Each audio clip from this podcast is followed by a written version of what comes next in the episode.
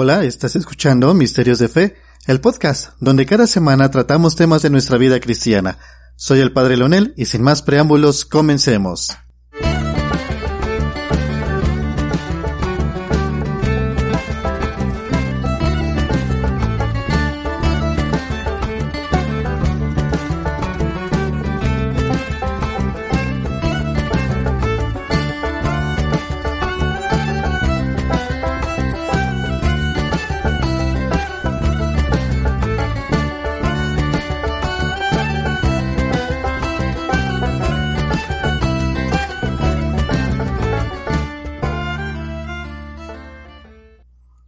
La penitencia y su historia.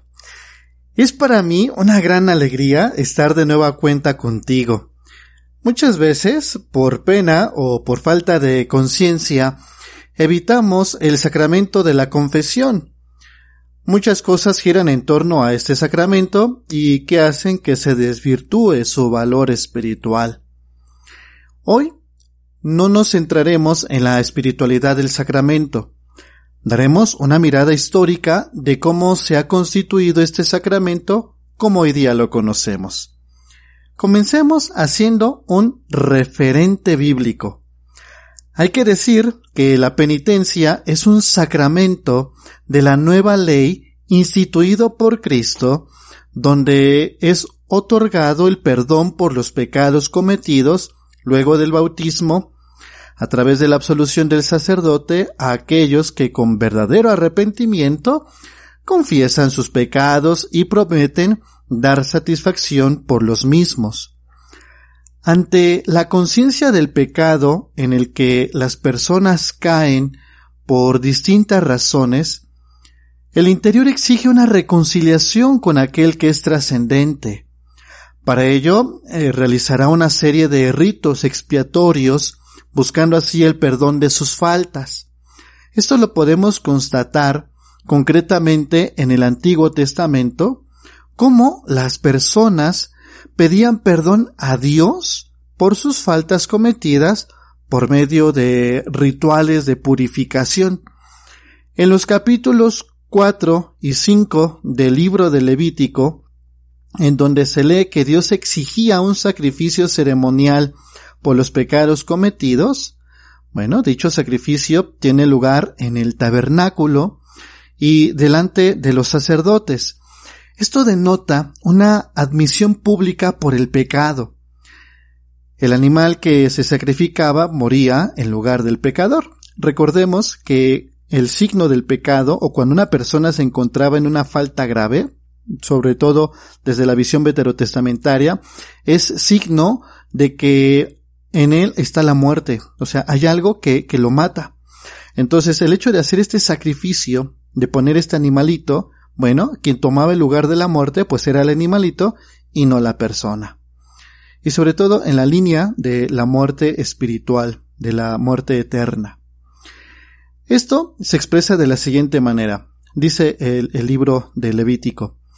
Si cualquier persona del pueblo se ha hecho culpable porque sin darse cuenta pecó haciendo una cosa prohibida por los mandamientos del Señor? Cuando se le haga saber el pecado que ha cometido, presentará como ofrenda por su pecado un cabrito sin defecto. Pondrá la mano sobre la cabeza de la víctima y la inmolará por su pecado en el mismo lugar donde se ofrecen los holocaustos. El sacerdote mojará su dedo en la sangre untará los ángulos del altar de los holocaustos y derramará el resto de la sangre al pie del altar.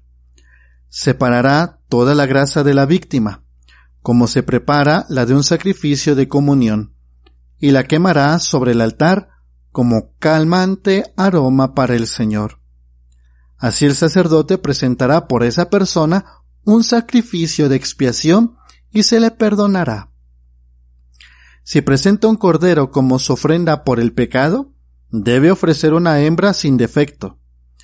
El oferente pondrá su mano sobre la cabeza de la víctima y la inmolará como propiciación por su pecado en el lugar en donde se inmola el holocausto.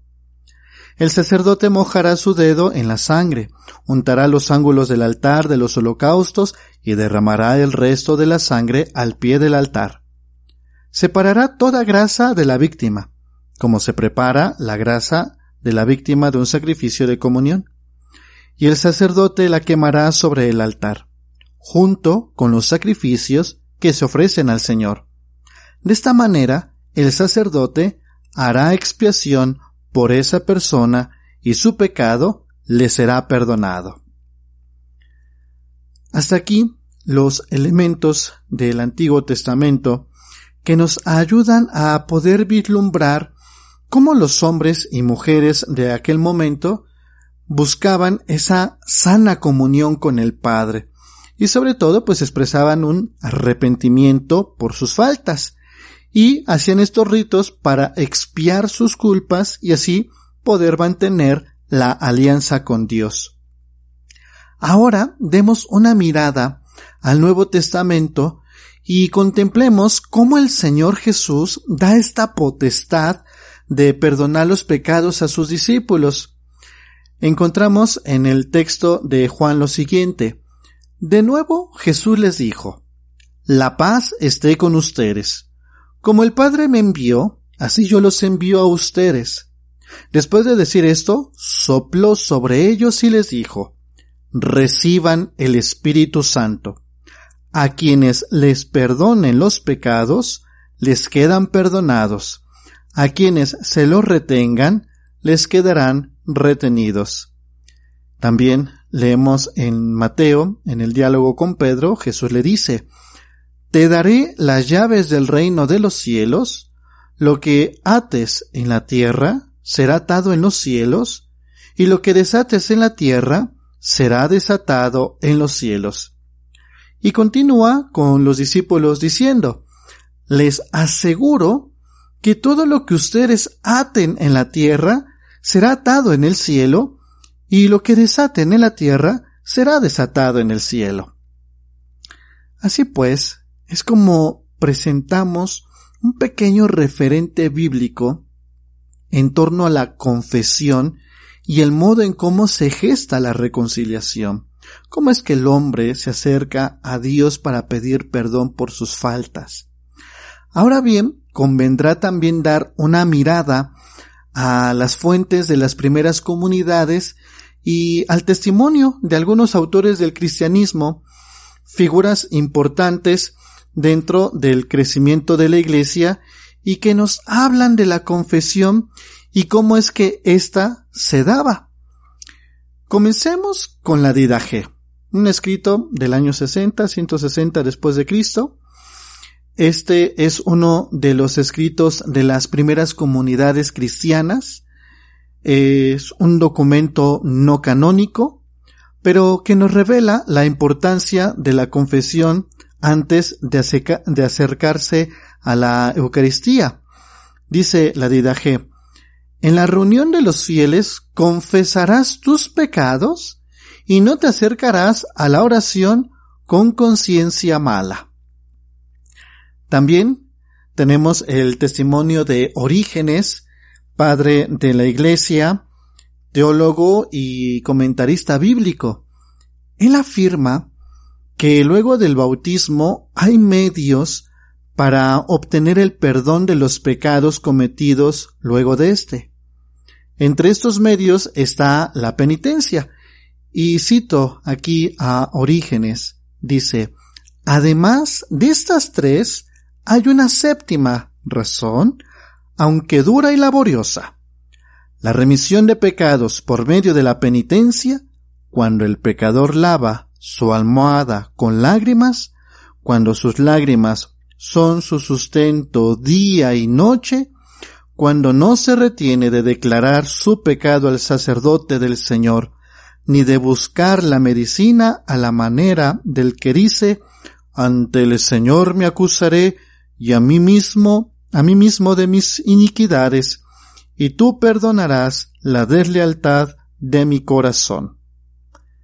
De este modo, Orígenes admite una remisión de los pecados a través de la penitencia y de la confesión ante el sacerdote.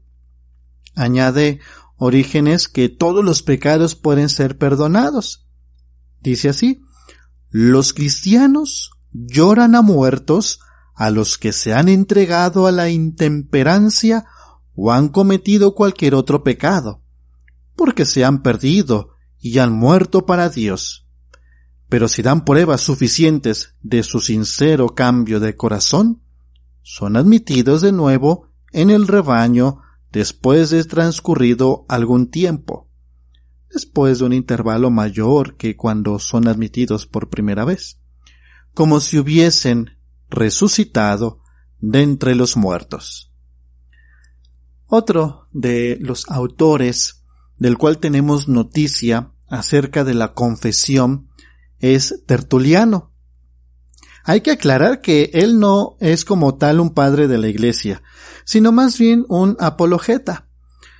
Sin embargo, hay que decir que nuestro queridísimo amigo Tertuliano, al final de su vida, cae en la herejía, abrazando el montanismo, y antes de su abandono de la Iglesia Católica, nos informa de la confesión con su escrito de penitencia, en el que habla de una segunda penitencia que Dios ha colocado en el vestíbulo para abrir la puerta a los que llamen, pero solamente una vez, porque esta es ya la segunda. También Tertuliano expresa su temor en torno a la confesión, ya que puede entenderse esta como el permiso para pecar y no entendida como un camino de conversión. Cito a Tertuliano, dice, Oh Jesucristo, Señor mío, concede a tus servidores la gracia de conocer y aprender de mi boca la disciplina de la penitencia, pero en tanto en cuanto les conviene y no para pecar. Con otras palabras, que después del bautismo no tengan que conocer la penitencia ni pedirla.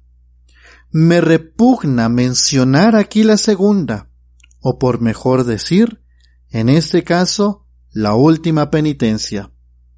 Temo que, al hablar de un remedio de penitencia que se tiene en reserva parezca sugerir que existe todavía un tiempo en que se puede pecar. San Cipriano, obispo de Cartago, expone con claridad la conciencia de la Iglesia de haber recibido de Cristo el poder de perdonar los pecados. Con esto combate la herejía de Novaciano, que negaba que hubiera perdón para quienes en tiempo de persecución hubieran renegado de la fe. Estos son los lapsi. Así, en su obra de Opere et Elemosinis, dice que quienes han pecado, luego de haber recibido el bautismo, pueden volver a obtener el perdón cualquiera que sea el pecado.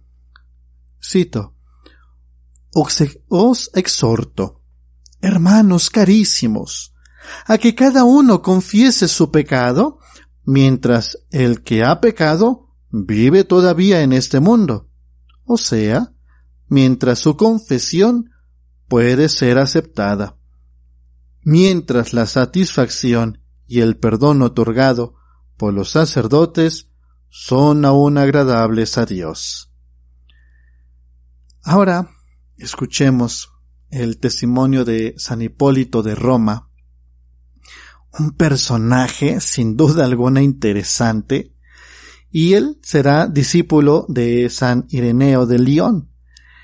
San Hipólito, con ocasión del problema de la readmisión en la iglesia de los que habían apostatado durante alguna persecución, estalló un grave conflicto que le opuso al Papa Calixto, pues Hipólito se mostraba rigorista en este asunto, aunque no negaba la potestad de la Iglesia para perdonar los pecados. Tan fuerte fue el enfrentamiento que Hipólito se separó de la Iglesia y elegido obispo de Roma por un reducido círculo de partidarios, convirtiéndose así en el primer antipapa de la historia, ¿eh? Para que vean. San Hipólito de Roma. El cisma se prolongó tras la muerte de Calixto durante el pontificado de sus sucesores Urbano y Ponciano. Terminó en el año 235 después de Cristo con la persecución de Maximiano que desterró al papa legítimo a Ponciano y a Hipólito a las minas de Cerdeña donde se reconciliaron.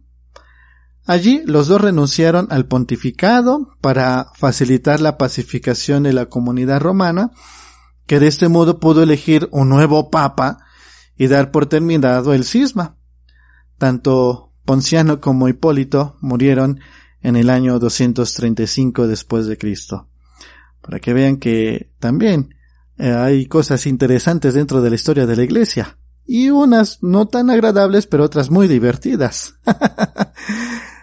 San Hipólito, en su tradición apostólica, hace referencia a lo siguiente, en torno a la facultad de perdonar los pecados cuando reproduce la oración de consagración de un obispo. Padre que conoce los corazones, concede a este tu siervo, que has elegido para el episcopado, que en virtud del espíritu del sacerdocio soberano tenga el poder de perdonar los pecados según tu mandamiento, que distribuya las partes según tu precepto y que desate toda atadura según la autoridad que diste a los apóstoles.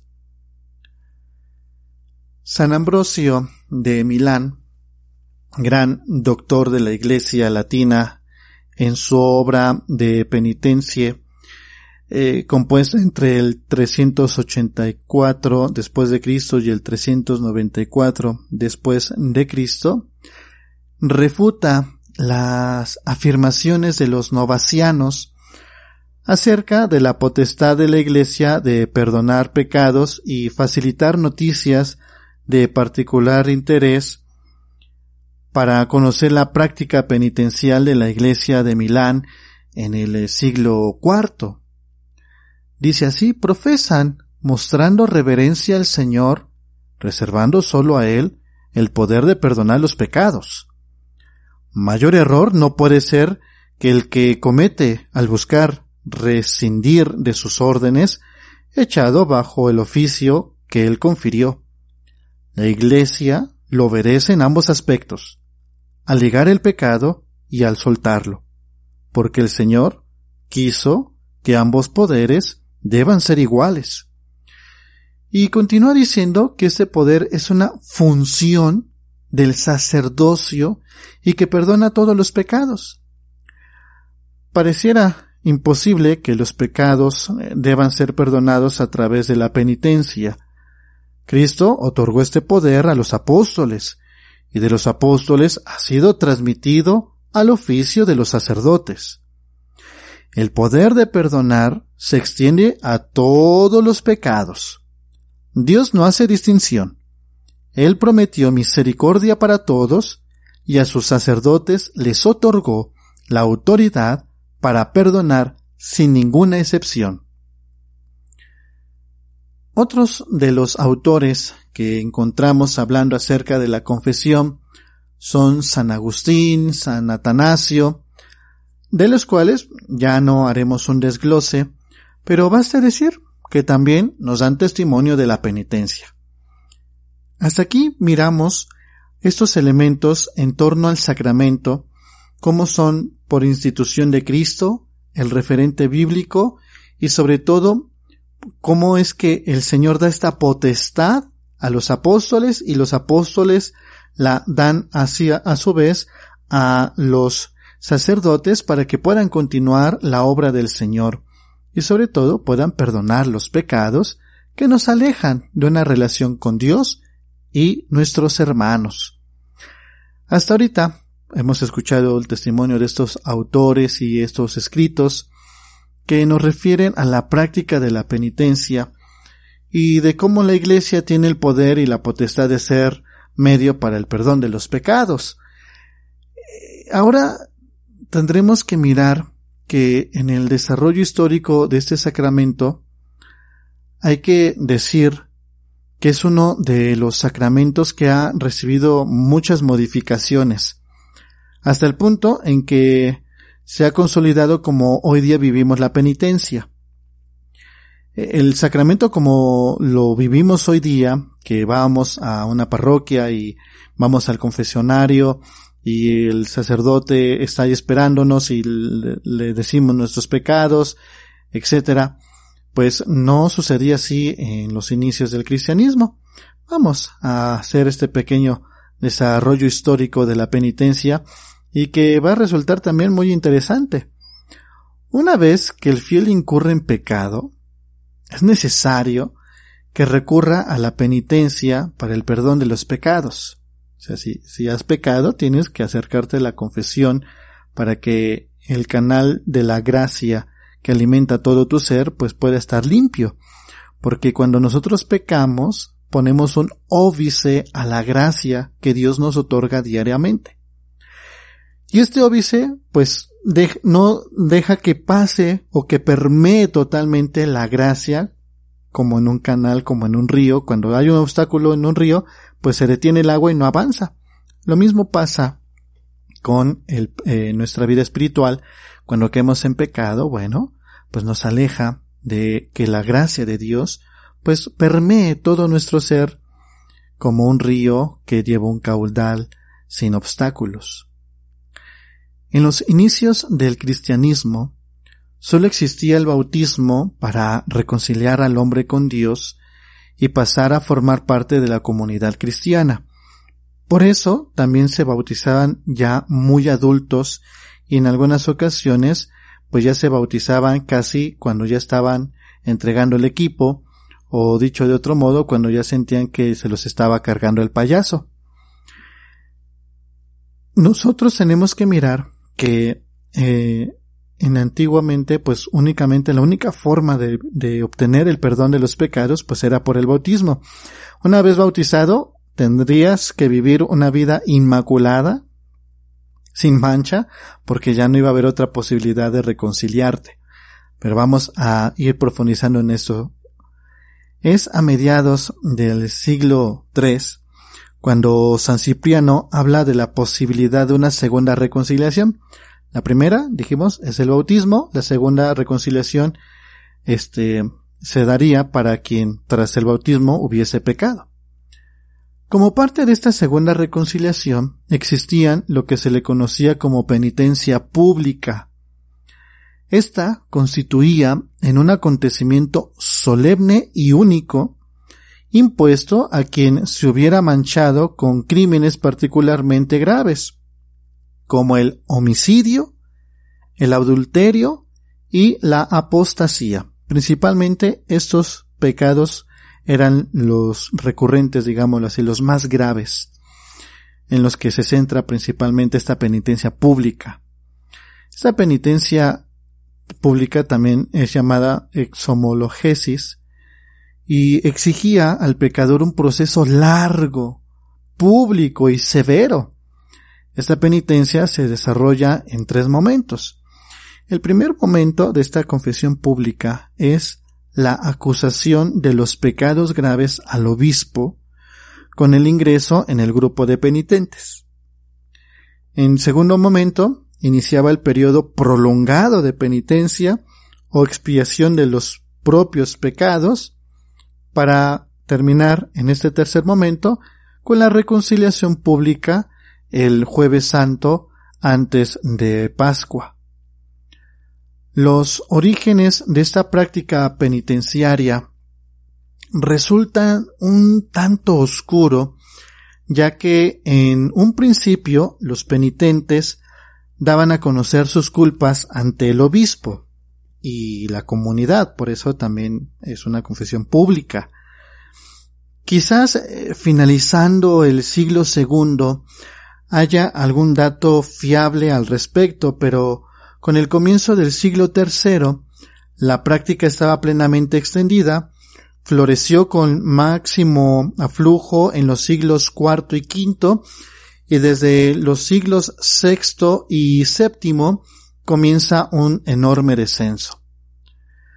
Los textos que aluden a esta práctica penitenciaria son escasos, no hay muchos, pero entre los que podemos citar encontramos la G, El Pastor de Hermas, un escrito del 140-150, donde dice que solo admite una penitencia post-bautismo, o sea, después del bautismo, y eh, encontramos también a San Cipriano, que la define como la declaración de pecados, tiempo de penitencia, satisfacción de la misma e imposición de manos. La imposición de manos viene a ser lo que conocemos como la absolución de los pecados.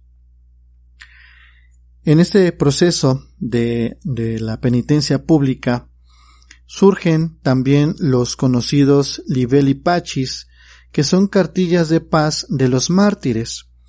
Los mártires eh, eh, escribían estas pequeñas cartillas y las daban al obispo para que aceptara al penitente en el proceso de la reconciliación pública.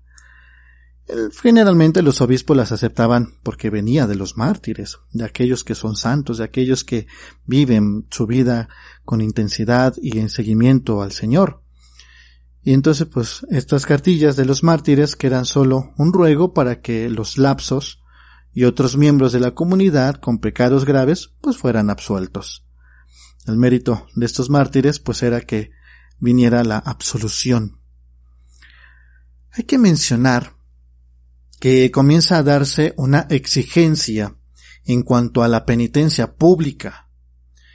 En el siglo IV parece con contundencia la obligación de hacer penitencia pública por los pecados públicos, que ya son los que hemos mencionado, eh, el homicidio, el, adulterio y la apostasía.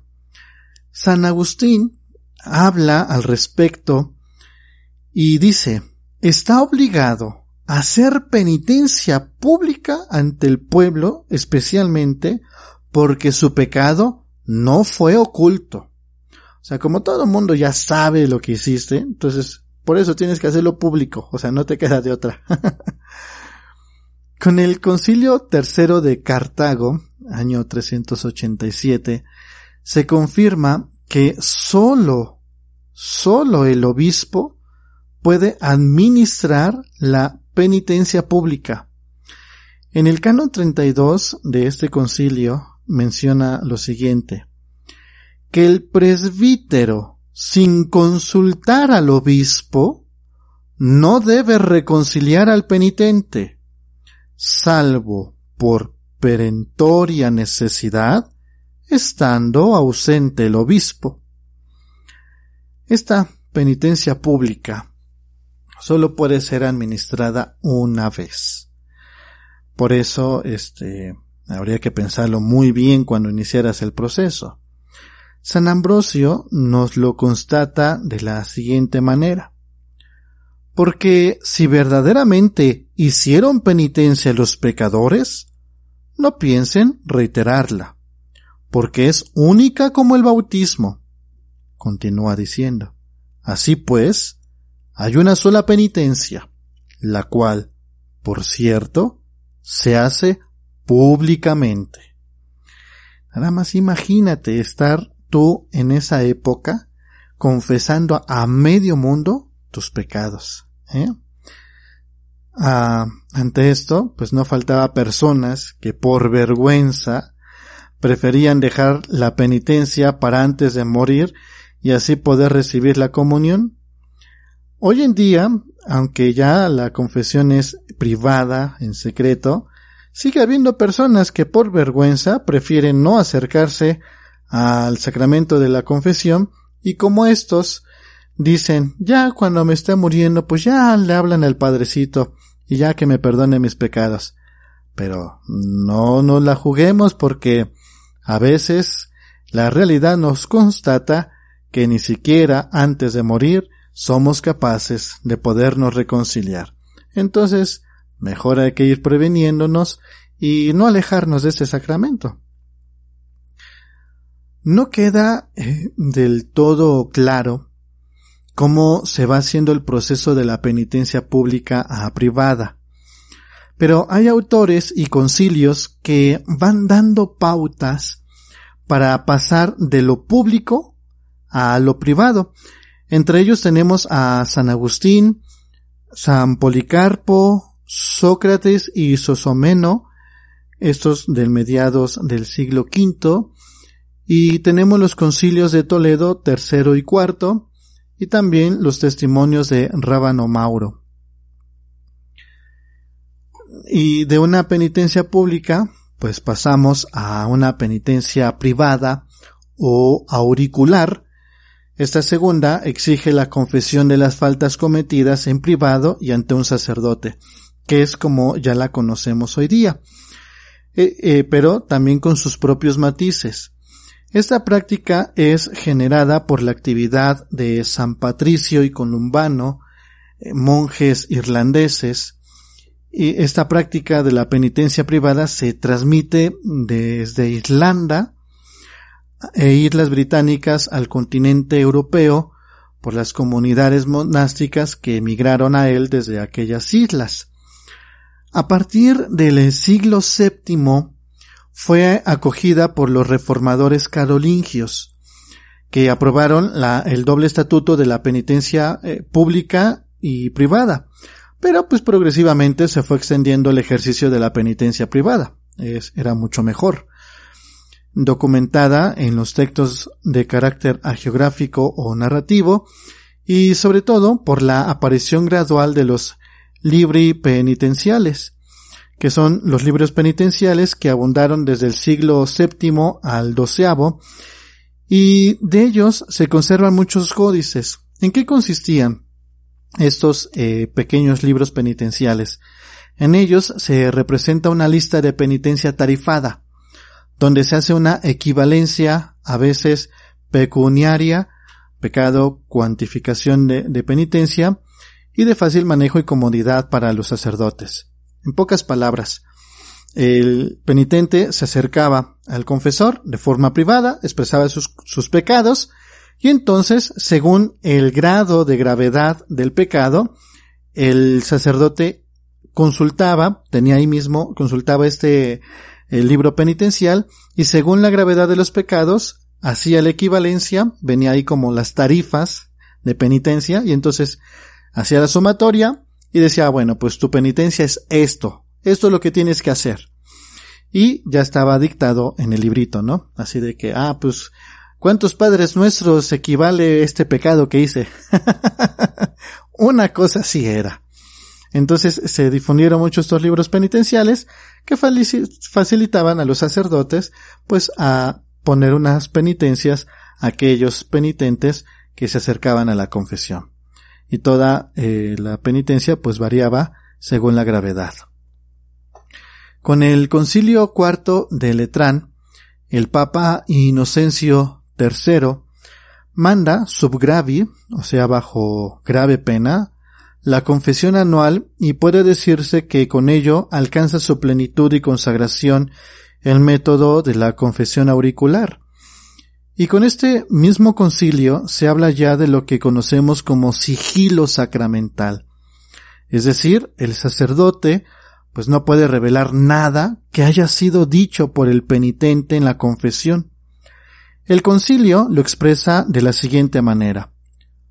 Procure, con todo cuidado, no delatar en lo más mínimo al pecador, no por la palabra, ni por signo, ni por cualquier otro modo, porque quien intentare revelar el pecado que le ha sido manifestado en el juicio de la penitencia, será entregado a hacer penitencia perpetua en un monasterio apartado. Hoy en día, si un sacerdote develara el sigilo, eh, rompería, rompiera el eh, sigilo sacramental, o sea, devela los pecados del penitente, lo único que va a pasar es de que automáticamente queda excomulgado y, pues, relegado de todas sus funciones sacerdotales. Por eso eh, yo agradezco mucho a Diosito que a los sacerdotes nos da ese don del santo olvido. Yo así lo he querido llamar, porque de verdad luego la gente se preocupa y dice, ay padre, es que me va a dar pena de que después me vea después de que lo que le acabo de confesar. Y ya les digo, pues mira, pues dale gracias a Dios porque a mí se me olvida todo lo que me dicen. y me ha pasado que luego me dicen, no, padre, ¿se acuerda lo que le dije? No, pues no tengo idea de qué me dijiste. Por suerte no guardamos registro de nada de eso. De este modo, podemos ver cómo fue avanzando progresivamente la configuración del sacramento de la confesión. Hay que decir también que dentro de esta reflexión penitenciaria surge la idea del purgatorio como medio de purificación y las indulgencias como medios para encontrar el perdón de la pena a causa del pecado. Pero esto será tema para otra ocasión. Ya en, otra ocasión podré ir desglosando un poquito en torno a esta misma reflexión del sacramento de la penitencia conforme va avanzando eh, con el cristianismo, pues entra eh, eh, la, la idea del purgatorio, recordando que pues el purgatorio es el lugar donde expías aquellos pecados que por alguna razón, bueno, las penas que por alguna razón no pudiste expiar y que por eso también existieron las indulgencias. Pero esto pues ya lo veremos en otra ocasión, con más calma. Con esto terminamos nuestro tema del día de hoy. Sin duda alguna interesante todo lo que se ha dicho y que se ha buscado sintetizar. He querido hacer una pequeña síntesis de todo esto porque hay muchas más cosas, pero pues eh, eh, sería muy prolongado estar escuchando mi voz y luego con esta voz tan melodiosa que tengo. Pero sí, no perdamos de vista el recurrir a la confesión como medio espiritual que nos ayuda a reconciliarnos con Dios y los hermanos. Igual, en otra ocasión, ya nos centraremos más en la espiritualidad de la penitencia, cómo confesarnos, qué hay que confesar, y sobre todo qué recibimos cada vez que nos confesamos, cómo eh, recibimos esa gracia que Dios nos da del perdón, de la misericordia. No lo perdamos de vista y no tengamos temor, no tengamos vergüenza de acercarnos al lugar de la misericordia del Padre que está en el confesionario. Al contrario, expresemos lo que en el interior hay. Eso nos ayuda a poder también ir mejorando y a comprometernos en nuestra vida con aquellas cosas que realmente son importantes y fundamentales. ¿Vale? Soy el Padre Leonel y puedes seguirme en todas mis redes sociales como Leonel Velasco Salazar en Facebook, Instagram, Twitter, TikTok. En YouTube me encuentras como Parroqueando con Leo. Nos escuchamos la próxima semana. Cuídate. No olvides acercarte a la confesión, ¿eh? Nos vemos.